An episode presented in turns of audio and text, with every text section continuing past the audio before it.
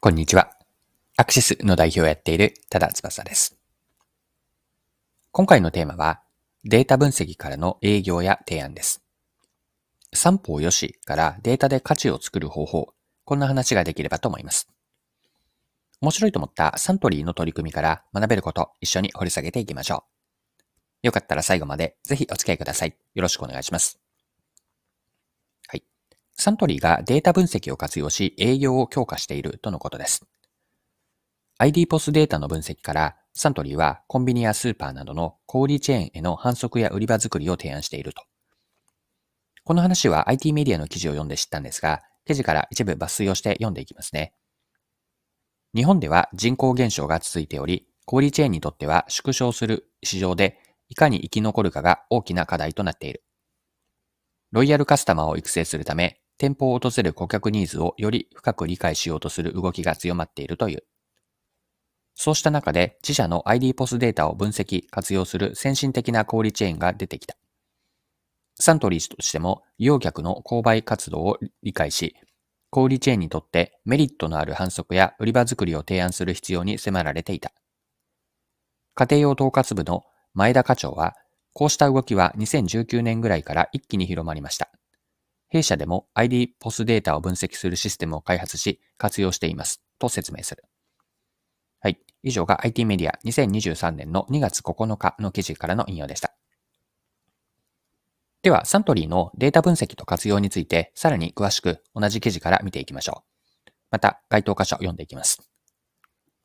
別のスーパーでは自社で蓄積した ID ポスのデータを思ったように分析活用できずにいた。そこでサントリーに対して適切な施策を考えるためにデータ分析をしてほしいという依頼があった。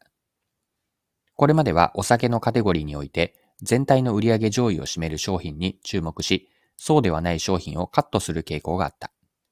しかし、サントリーが分析したところ、売上はそれほど大きくはないが、来店のリピートにつながっている商品を発見。商品を評価する新しい基準の提案につなげた。分析対象とするのは自社商品だけではなく、競合他社の商品も含んでいる。また、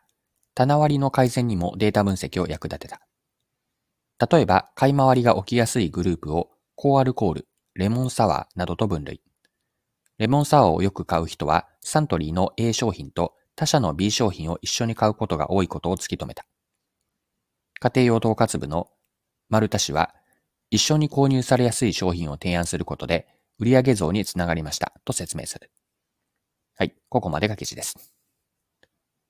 それでは以上が今回の前半のパートにあたるんですが、後半ではサントリーの取り組みから学べること掘り下げていきましょう。サントリーが独自のデータ分析でやっていることは、小売が気づいていない販売への機械発見なんです。具体的にはデータ分析からの機械発見、例えば2つ挙げておくと、売上はそれほど大きくはない商品が、実は来店のリピートにつながっていると。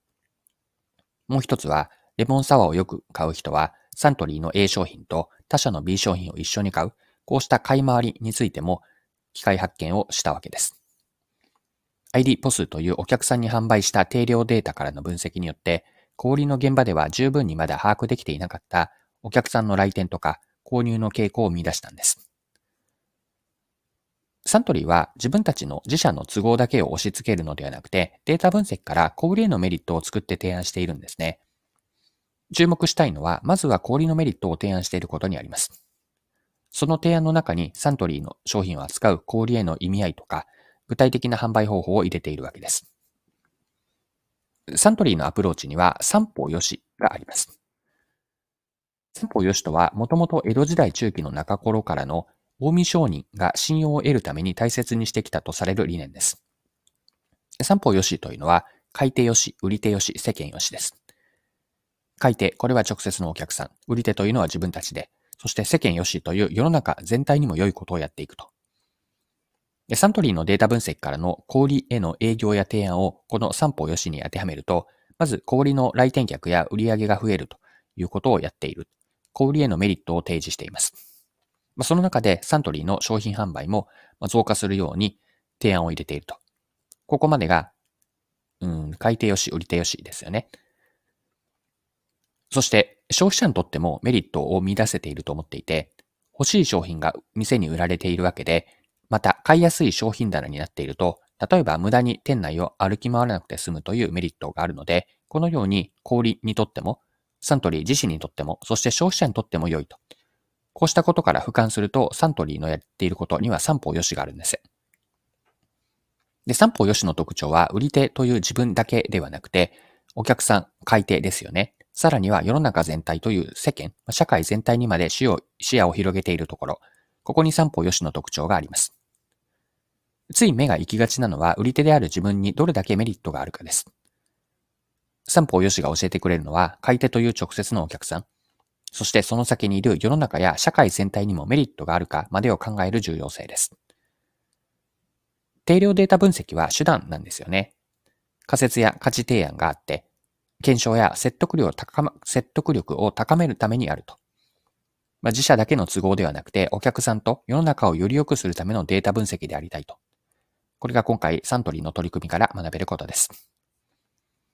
はい、そろそろクロージングです。今回はサントリーのデータ活用の取り組み、小売への営業とか提案から学べることについて見てきました。最後に学びのポイントを振り返ってまとめておきましょう。三方よしからデータで価値を作ると。こんな話だったんですが、三方よしとは、売り手よし、買い手よし、世間よしです。まあ、直接の買い手だけではなくて、世の中全体への貢献まで考えることが大事であると。データ分析に当てはめると、データ分析というのはあくまで手段であって、仮説や価値提案があって、それらを検証したり、まあ、説得力を高めるためにあります。自分たちだけではなくて、お客さんとその先にある世の中をより良くするデータ分析をやっていきたいと。これを最後、学びのメッセージとして残しておきます。はい。今回も貴重なお時間を使って最後までお付き合いいただきありがとうございました。それでは今日も素敵な一日にしていきましょう。